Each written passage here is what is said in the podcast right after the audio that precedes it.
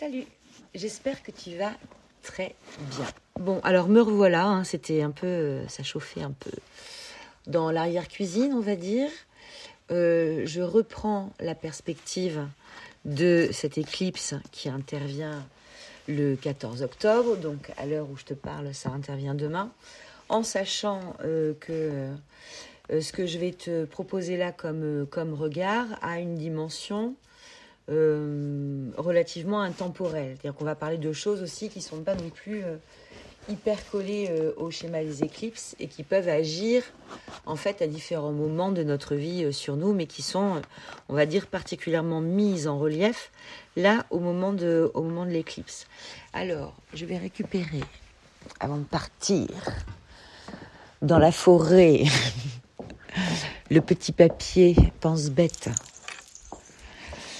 que j'ai mis par ici parce que il va falloir euh, euh, que je ne perde pas le fil pour bien euh, te permettre de, de prendre des informations intéressantes, intéressantes pour toi. Alors, bon, tu le sais maintenant, hein, c'est quand même le grand sujet dont je parle depuis plusieurs, euh, plusieurs podcasts à présent.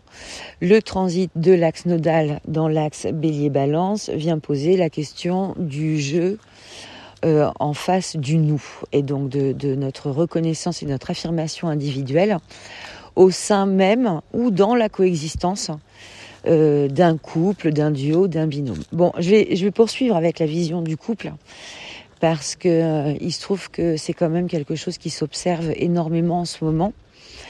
Euh, mais en, par extension, hein, on, le tout tout one to one euh, avec un autre adulte va euh, pouvoir s'exprimer sur cet axe-là, et quelle que soit la nature du contrat en fait qui relie euh, ces personnes, ces personnes ensemble. Mais bon, pour des simplicités évidentes, je vais continuer sur les métaphores, les métaphores du couple.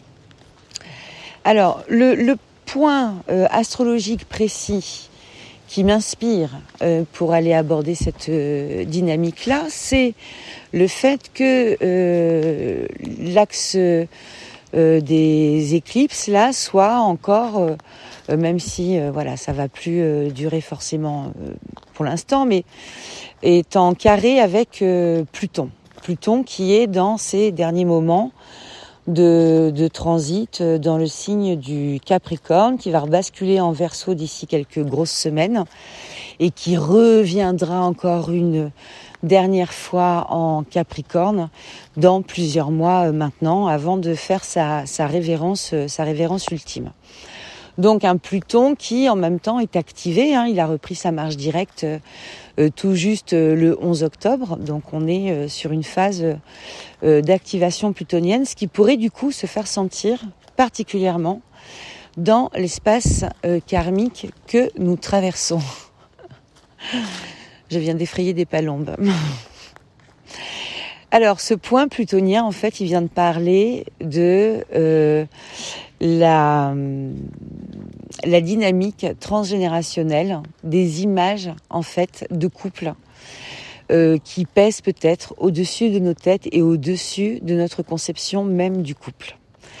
C'est ce point-là en fait qui s'interroge et qui va parfois, et je vais te donner des exemples après euh, de, de plus en plus, qui vient parfois euh, nous conférer des prises de rôle plus ou moins conscients de notre part dans des postures de couple. Euh, je m'explique. On peut, dans notre tendre enfance, euh, euh, être obligé de mettre en place des mécanismes d'adaptation pour se faire comprendre, pour survivre. C'est-à-dire que très vite, petit bébé, on, on, on, comprend par quel canal en fait il faut communiquer avec ses parents pour faire comprendre que c'est l'heure du biberon, pour faire comprendre qu'il y a quelque chose qui va pas. Il y a, il y a une, une, modalité de, de création de communication qui, est, qui existe évidemment hein, avant, avant la naissance même du bébé, mais il y a tout un, processus de communication euh, euh, invisible mère-enfant qui passe progressivement dans le visible, par l'expression des pleurs, euh, par des expressions posturales, etc., etc., dans le langage non verbal en fait de, du, du bébé. Bon, on acquiert en fait des signaux qui sont comme ça, des signaux euh, euh, d'émission-réception euh, correcte. J'exprime mon besoin, mon besoin est nourri, j'exprime mon inconfort. On vient m'aider dans pour que je retrouve mon confort, etc., etc. Bon, selon l'environnement éducationnel, c'est plus ou moins efficace, c'est plus ou moins automatique. Euh, les réponses en face sont aussi plus ou moins adaptées, mais ça c'est un peu le, le, comment dirais-je, le, chemin de croissance euh, de chacun qui va se, qui va s'exprimer euh, à ce moment-là. Donc ça, ça fait partie des choses qui vont, dans un premier temps, conditionner une manière de d'entrer en relation avec l'autre dans des espaces justement de besoins à combler je, mets en suspension cette, cette partie-là, mais entendons-nous bien que euh, ça, c'est dans une dynamique de duo où j'ai besoin que l'autre me comble des besoins. Parce que je suis en train d'illustrer avec mon exemple là une posture d'un bébé qui par essence même est dépendant. Donc compte sur l'autre et a besoin de l'autre pour nourrir ses besoins. Et donc du coup, comment je fais pour accéder à mes besoins que l'autre euh, finisse par combler mes besoins. Quelle est la, posture, la dimension communicationnelle, euh, la dynamique vibratoire que je vais mettre en place pour que l'autre comble mes besoins. Donc ça, enseignement du, du petit bébé, euh, de l'expérience du petit bébé. Et enseignement qui est très, quelque part, relié à cette dynamique du bélier, euh, quand on va le mettre en association avec le fait que le bélier soit le premier signe du zodiaque, qu'il euh, enfin qu'il symbolise euh, métaphoriquement en fait le dynamisme de la naissance, en fait de l'apparition au monde. C'est tout le registre de de la symbolique de l'ascendant qui est en résonance aussi à un certain point avec le bélier. Donc comment je me présente au monde de manière large en fait et du coup par extension comment je, crée contact en fait avec, euh, avec le monde. Et puis on a une deuxième, euh, piste euh, d'infusion de notre encodage du rapport à l'autre. Et c'est sur celle-ci que je vais m'attarder un petit peu plus, qui est l'héritage en fait des couples conformés nos ascendants donc nos parents, nos grands-parents, nos arrière-grands-parents, en remettant ensuite en perspective les conditions euh, euh, sociétales et, tout le contexte global euh, qui pouvait être en œuvre dans les régions où, à ce moment-là habitaient, dans les régions et à l'époque, hein, où habitaient du coup, où vivaient nos ascendants. Qu'est-ce que ça veut dire euh, Qu'est-ce que ça veut dire par là? Mais en fait, on a à, peu près deux manières d'aller observer euh, le couple de nos, de nos ascendants.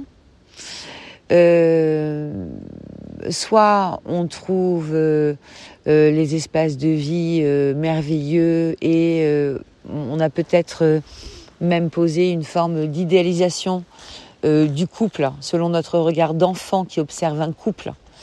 Et ça nous semble être euh, des dynamiques super intéressantes qu'on a vu faire en place, euh, du coup que ce soit chez nos parents, nos grands-parents, etc., etc. Et on va essayer de reproduire en fait ce format-là de couple qui nous a paru être, semblait être idéal. Soit on va avoir un vécu euh, au contraire euh, assez peu inspirant, mais qui va être aussi quand même une base d'exemple, si ce n'est que surtout, on va s'en servir dans une dynamique de contre-exemple. Donc on va prendre la racine au même endroit, sauf que on a une, une construction, euh, comment dire, qui se fait sur un postulat de, de, recherche d'obtention et une évolution, une construction qui va se faire sur un postulat de recherche d'éloignement. Donc on a deux mouvements en fait énergétiques qui sont différents, mais n'empêche que la racine est la même. La racine est la même. Et on peut se retrouver à euh, se mettre des rôles, des personnages sur le dos au sein de nos couples, parce que on a cru identifier, alors de façon consciente ou inconsciente, hein, mais parce qu'on a cru identifier chez ceux qui sont au-dessus de nous en termes de couple, que euh, telle posture était euh, plus ou moins euh, gagnante et en tout cas correspond à ce que nous on en a compris, à l'idée qu'on s'est fait d'eux, du couple, à l'idée qu'on s'est fait de la relation à travers les exemples avec lesquels avec lesquels on a grandi. Mais on est sur des effets qui sont finalement des effets de recherche de recherche de normes plus ou moins, et euh, piloté, euh, bien souvent en tout cas, par des euh, mécaniques de, mimétisme, voilà, une survie, une survie familiale, et c'est parce que c'est ça qui vient parler viscéralement, une survie familiale, comme on pourrait penser une survie de l'espèce, ça passe par l'association de tel type de personnalité avec tel type de personnalité et tel type de fonctionnement. Et donc là, on va avoir des indications qui sont assez intéressantes à extraire de notre généalogie pour comprendre si on est englué ou si on est en plein questionnement sur la manière dont on aborde la question du couple, regarder de comment se sont composés en fait les couples de ceux qui sont au-dessus de nous va nous permettre d'aller éclairer potentiellement notre vibration à nous, le costume qu'on s'est mis sur le dos nous-mêmes, et se donner l'opportunité de le, poser, peut-être pour l'instant, pour euh, renouer en fait avec la spontanéité du bélier. Et cette authenticité aussi qui est présente dans l'énergie du bélier. Donc une manière d'arriver à une affirmation saine de soi dans l'existence d'un couple à euh, exister euh, sainement tout en étant dans l'appartenance d'un couple. Donc avec une, dimension entre euh, concession et compromis et saine affirmation de soi qui est tout à fait juste et équilibrée. Alors qu'est-ce qu'on va trouver par exemple comme archétype transgénérationnel qui peut avoir infusé jusqu'à nous et nous donner comme ça des parfums de, revival euh, karmique, mais plus vraiment adapté ni à notre état de conscience du moment, euh, ni à nos aspirations du moment 2023 en fait. Hein, euh, je pourrais même le synthétiser comme ça, et qui correspond pas du tout non plus à une dynamique évolutive pour nous. Alors, j'ai identifié dans, certains, schémas un processus où euh, depuis euh, pas mal de générations, l'homme se trouve positionné en sauveur de la femme. Alors, c'est des processus qui sont récurrents hein, en, transgénérationnel. Il y a beaucoup de choses euh, qui interviennent comme ça. Donc, je te prends vraiment un exemple au, pif pour comprendre un peu comment les choses, les choses se jouent. Dans certaines familles, on retrouve par exemple des femmes qui sont enceintes avant le mariage euh, pour euh, voilà qui, sont du coup euh, en fragilité sociétale super marquée parce que on est en des temps et en des régions où ben c'est c'est un vrai problème que de se retrouver dans cette situation là et puis eh bien finalement plus ou moins autour de la naissance du bébé, il y a un homme qui les épouse. Alors concrètement, l'homme n'est pas toujours le père de l'enfant. Mais le, fait est, c'est que l'homme euh, prend un aspect, notamment quand il n'est pas le père de l'enfant, hein, mais de sauveur pour la jeune femme, pour la jeune femme qui est concernée. Cette dynamique de sauveur du coup, ne peut exister qu'à partir du moment où la femme est elle aussi considérée euh, comme une victime.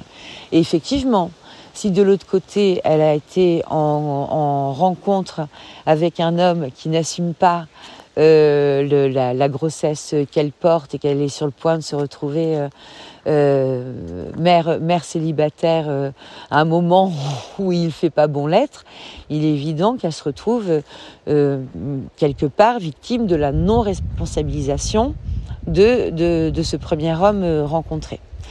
Et ça va être la, corde en fait de ciment euh, qui va se poser entre euh, l'homme et la femme à ce moment-là. Alors il n'y a pas que ça. Hein. si, on, si on voulait faire un exemple tout à fait exhaustif, il faut prendre en considération le fait que euh, bien souvent, dans certains milieux, c'était le genre de choses en fait qui étaient plus ou moins contractualisées, que l'homme qui épousait la fille de la maison qui était enceinte euh, recevait euh, euh, rétribution de par la dot ou par une comment dire une promesse de de don du commerce tenu par le père. Enfin voilà, il y avait plein de choses qui étaient qui étaient envisageables en association de tout ça. Mais toujours est-il que l'homme est le sauveur de femmes victimes. Donc il y a une rectification au regard sociétal, une protection qui est apporté euh, pour la femme à l'occasion de ce mariage. Et l'homme récupère lui aussi autre chose. Évidemment, euh, le, sentiment euh, d'amour n'est pas du tout exclu de ce processus. Hein. C'est la dimension comportementale que l'on met en avant ici présentement. Tout ça pour dire que peut-être que dans les images reçues au-dessus il y a peut-être cette posture où l'homme est sauveur de la femme victime. Ce qui fait que dans ma recherche euh, euh, archétypique en fait euh, du partenaire de vie idéal, de l'amour de la vie, de toute la vie, de toute la vie de l'autre, etc. Si les postures des hommes au-dessus de moi sont des postures de sauveur, si je suis un homme, je vais peut-être être tenté de reproduire cette posture de sauveur que j'ai des histoires concrètes et conscientes en lien avec ça ou pas. Euh, et si euh, si je suis une femme, je vais peut-être euh, chercher chez l'homme la posture de sauveur, ce qui veut dire que du coup, je vais me glisser sans même m'en rendre compte dans une posture de victime, de victime qui cherche un sauveur. Et le couple va se former ainsi. Et alors c'est en soi pas un problème euh, ça peut durer. Et d'ailleurs, il y a des, des, expériences de couple hein, qui euh, durent de, de, sur ces modalités-là pendant euh, toute une vie. Hein. L'idée à observer du coin de l'œil à chaque fois, c'est quid de quand j'évolue personnellement sur la manière dont je me connais, la manière dont je me révèle aussi à moi-même et les chances que je me donne. Euh, quand je ne me sens plus en fait rattachée à une dynamique de victime ou quand je ne me sens plus rattachée à une dynamique de sauveur parce qu'il y a quelque chose qui me demande en fait de revenir un petit peu à moi. Et ce quelque chose qui me demande de revenir un petit peu à moi, c'est un petit peu quand même l'idée de ce nord en bélier, un truc qui demande à revenir avec euh, plus d'authenticité, ben oui, ben oui, je peux en avoir marre de, sauver, euh, de sauver l'autre euh, parce que euh, son patron lui a mal parlé, parce que voilà, il n'a pas fait attention aux dates de, de tel, de rendez-vous, etc.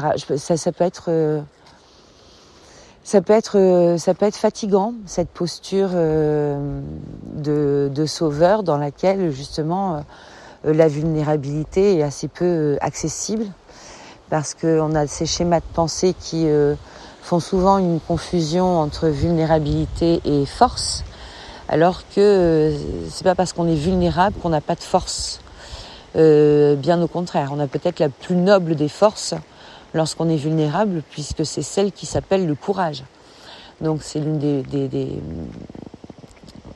ouais, c'est vraiment l'une des énergies les plus les plus hautes vibratoirement que l'on puisse trouver aussi. Hein.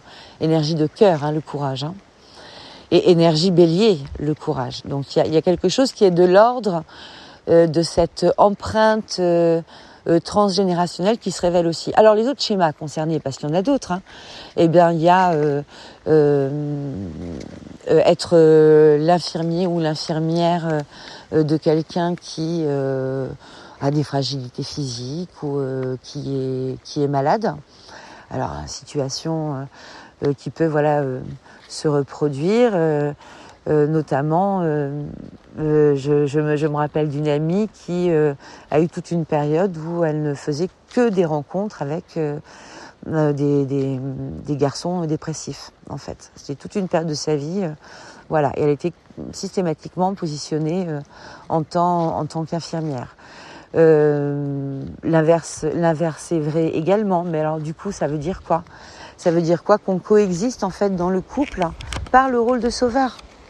C'est très anxiogène en fait. Dès qu'on arrive sur des schémas un peu de codépendance, l'idée devient très très anxiogène. Ça veut dire que si je me mets à ne plus être victime, en fait, l'autre ne coexiste plus à mes côtés sur sa posture de sauveur. Si je me mets à aller mieux, je peux plus avoir mon infirmier ou mon infirmière à mes côtés. Euh, comment du coup les choses les choses s'alchimisent? Est-ce que je peux vraiment aller mieux? Jusqu'où Finalement, cette relation est-elle un moteur évolutif pour moi sur le plan singulier ou est-ce que les costumes finalement euh, qui sont là dans la construction de base du couple euh, deviennent trop lourds à porter? Est-ce que je, me suis pas mis un peu dans un dans un personnage euh, qui aujourd'hui aurait besoin d'être réfléchi, qui n'est plus celui qu'il était en fait auparavant?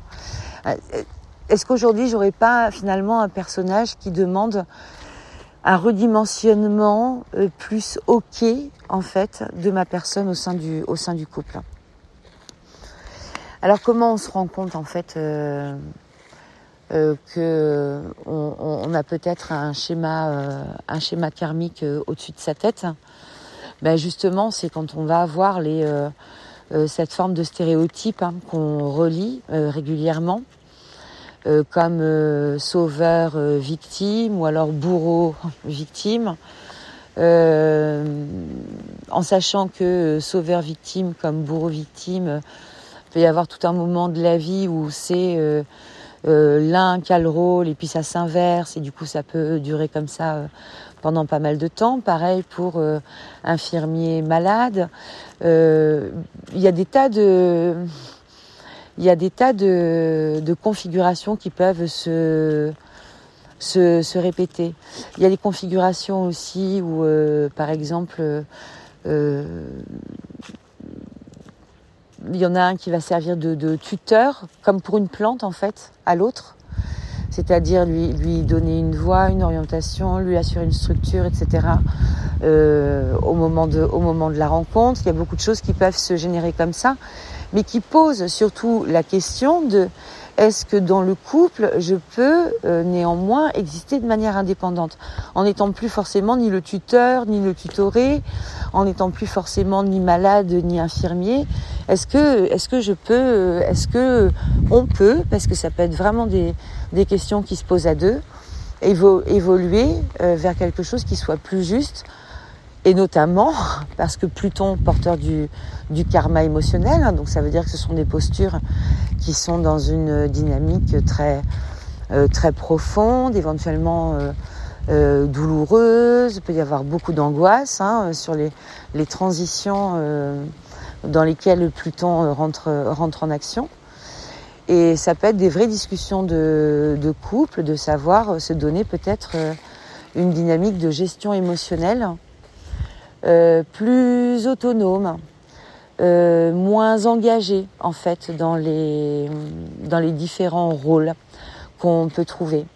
Euh, de récupérer la part d'autonomie à chacun. Donc ça va demander parfois un, effort pour ne pas infantiliser l'autre, ne pas non plus le fragiliser dans son esprit et partir en fait du postulat que dans la plupart la plupart des configurations, nous sommes des adultes, les uns en face des autres avec chacun des compositions en termes de qualité et de défauts également répartis comme de faiblesse et de force, hein, de points à travailler, de points euh, bien maîtrisés euh, également, également répartis, et de pas euh, peut-être aller déposséder l'autre de son pouvoir personnel par excès de, protection si on est sauveur, par exemple. De voilà, faire observer finalement comment on, on va approcher euh, ces, besoins de, ces besoins de changement. Bon, la grande voie de la responsabilisation est quand même toujours, euh, toujours en route hein, sur le plan, euh, sur le plan de la dynamique astrologique. Hein. on a, on a l'éclipse hein, qui survient, là, qui vient, bam, électriser aussi des situations comme celle-ci, les montrer. Le moment est très intense émotionnellement avec euh, ces questions de positionnement qui se cherchent en fait, de savoir où est-ce que nous allons euh, euh, nous orienter, quel axe, dans quel axe on va, on va s'engager, dans quel axe finalement on va, on va, on va agir. Donc le petit, le petit passage écliptique va venir souligner peut-être une sensation d'être un peu, être un peu là, de pas savoir quoi faire.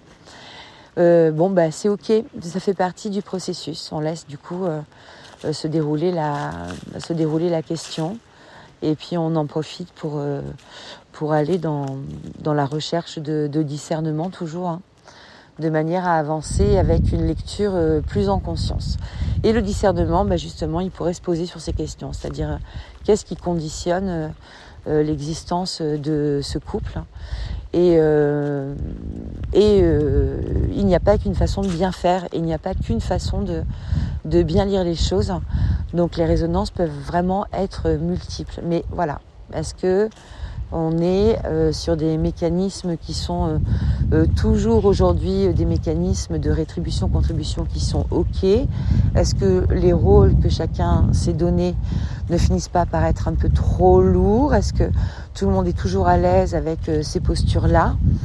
Et si les postures sont un peu trop limitantes, ce qui pourrait quand même vraiment être le cas et apparaître comme étant le cas, ben, c'est que c'est le temps de la mue, quoi. Hein. C'est comme, euh, euh, j'en parlais cette semaine, je ne sais plus euh, quand, mais c'est comme la, la, métaphore du homard. Hein. Un costume qui devient trop petit, c'est le homard, il commence à se sentir à l'étroit dans sa, dans sa carapace.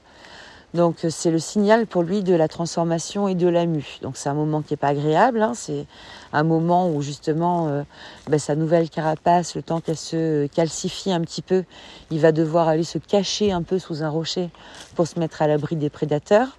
Ben nous, euh, c'est un peu ce que nous faisons aussi quand on est en train de vivre une transformation intérieure, quand euh, le personnage que l'on est ben, ne nous correspond plus, qui a besoin de faire un, refresh, de revoir le, dimensionnement. Hein. On, prend, on grandit d'une taille, on va dire.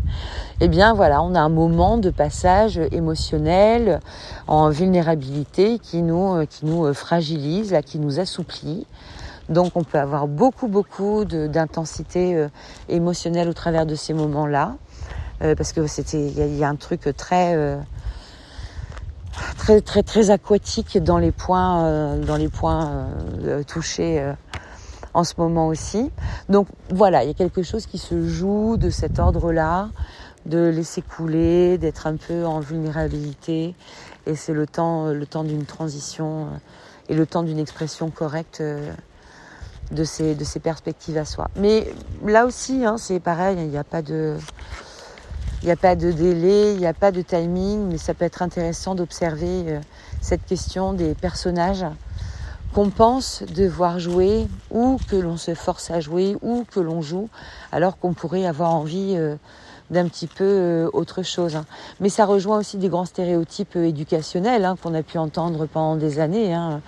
Hein. genre un garçon ça ne pleure pas, genre voilà un homme ça doit être fort, ça doit assurer le, bien-être de sa famille, genre une femme doit savoir cuisiner, doit savoir prendre soin de sa de sa maison, de ci, de ça. Enfin bref, ça va surtout aussi les costumes sociétaux du du positionnement attendu euh, par les uns et les autres euh, au sein du couple. Mais il y a beaucoup plus de singularité que ça. Euh, est-ce que je t'ai tout dit? Non, évidemment, mais écoute, c'est quand même pas mal pour cette, pour cette nouvelle lune du 14 octobre. évidemment, ce sont des dynamiques, des thématiques pardon, qui, vont, qui vont rester en suspension pendant encore de nombreuses semaines. Donc petite, petite observation euh, sera la bienvenue. Petite introspection écrite euh, sera la bienvenue également. Je t'embrasse bien fort.